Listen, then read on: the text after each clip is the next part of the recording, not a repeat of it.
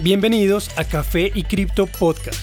Actualizaciones periódicas del mundo de las criptomonedas en 5 minutos. Buen día y bienvenidos a Café y Cripto Podcast. Soy Elizabeth y esta es la actualización para hoy jueves 2 de junio de 2022. En cuanto a precios. Bitcoin cuenta con un precio actual de 29.800 dólares, tras lograr alcanzar los 32.000 brevemente. La cripto líder cae nuevamente en las últimas horas para llegar a 29.800. Podría encontrar soporte en esta área para tratar de superar los 33.000. Ether, por su parte, tiene un precio de 1.830 dólares y calca el comportamiento de Bitcoin, alcanzando los 2.000 dólares antes de caer. El soporte a 1.500 sigue estando en juego. BNB cuenta con un precio de 300.5 dólares y llega hasta 320 antes de su caída. Su próximo objetivo es a 340 donde se ubica la curva de precios promedio o EMA de 50 días.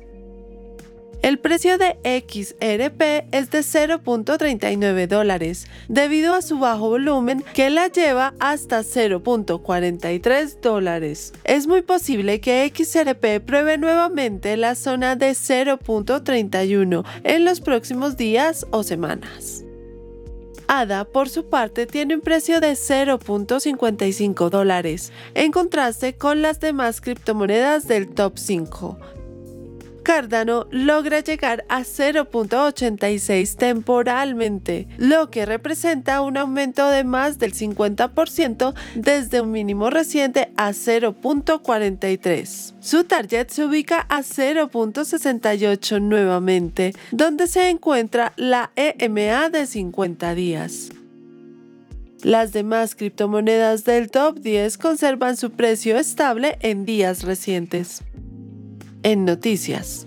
El Banco Mundial ha mostrado preocupación respecto al plan de la República Centroafricana de crear un centro cripto, semanas después de que la nación se convirtiera en la segunda del mundo en hacer de Bitcoin una moneda legal. Su presidente, Faustín Tuadera, tuiteó la semana pasada que el país había creado una primera iniciativa cripto llamada Sango para liderar la agenda Bitcoin del país. La economía formal ya no es una opción. La burocracia impenetrable nos está manteniendo limitados a sistemas que no nos dan la oportunidad de ser competitivos. Según el website de la iniciativa, esta ya fue sancionada por la Asamblea Nacional y tuvo apoyo del presidente. Esta busca crear una zona de criptoeconomía, además de crear un marco legal para las criptomonedas antes de finalizar 2022. El plan menciona un fondo de 35 millones de dólares aprobado el 5 de mayo por parte del Banco Mundial para la digitalización del sector público. A pesar de eso, el plan especifica que el Banco Mundial no es parte de la iniciativa cripto. El banco respondió a la idea de que el país utilice los fondos preaprobados para usarlos en esta iniciativa. El banco no apoya este proyecto. Los 35 millones de dólares no se pensaron para ninguna iniciativa cripto. Tenemos preocupaciones respecto a la transparencia, además de las implicaciones financieras en general. El billonario Tim Draper sigue creyendo firmemente en su proyección de precio de 250 mil dólares para Bitcoin este año, aunque reconoció que el objetivo se podría alcanzar en el 2023. Él explicó que más mujeres empezaron a usar Bitcoin y esto ampliará considerablemente la cantidad de usuarios del activo. De repente, todas las mujeres tendrán billeteras Bitcoin y estarán comprando cosas con Bitcoin. Debido a que el 50% de la riqueza de los Estados Unidos está manejado por mujeres, no es demasiado optimista para el inversor decir que ellas podrían ayudar a llevar el precio de Bitcoin a niveles astronómicos. Draper también mencionó que muchos vendedores, los cuales operan con pequeñas ganancias, no se han dado cuenta aún de que pueden ahorrar mucho si empiezan a aceptar Bitcoin en lugar de tarjetas de crédito. Esta no es la primera vez que él hace predicciones agresivas.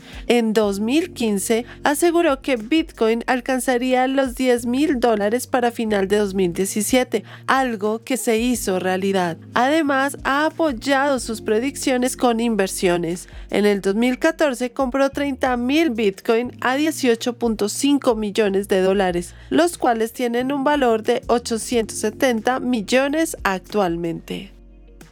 Investigadores surcoreanos han citado a empleados de Terraform Labs la investigación es determinar si ellos eran conscientes de un potencial colapso de la compañía. También se está investigando si Do presidente de Terraform, habría manipulado los precios y si el activo fue sujeto a un proceso apropiado antes de haber sido listado. La cantidad de personas que han demandado a Do y Terraform continúa subiendo. Los legisladores también han entrado a este grupo, buscando citar a Won on ante el Congreso. Además de esto, se le ha pedido a exchanges locales que congelen los fondos pertenecientes a la compañía. Aunque estos alegatos probaran ser falsos, el ecosistema de Terra se encuentra en un momento muy complicado. Aquellos a cargo están ejecutando múltiples estrategias para recuperarse, pero no parece que vaya a ser algo fácil. En medio de todo esto, Terra lanzó Luna 2.0, un esfuerzo para recuperar el ecosistema. No ha funcionado tan bien como se esperaba, pues el nuevo token cayó casi 80% después de su lanzamiento. Muchos inversores parecen estar vendiéndolo para recuperar parte de sus pérdidas. Gracias por acompañarnos en este nuevo episodio. Recuerden seguirnos en nuestras redes sociales, Instagram, TikTok y Twitter, donde nos encuentran como Café y Cripto. Y no olviden, la cadena de bloques vino para quedarse.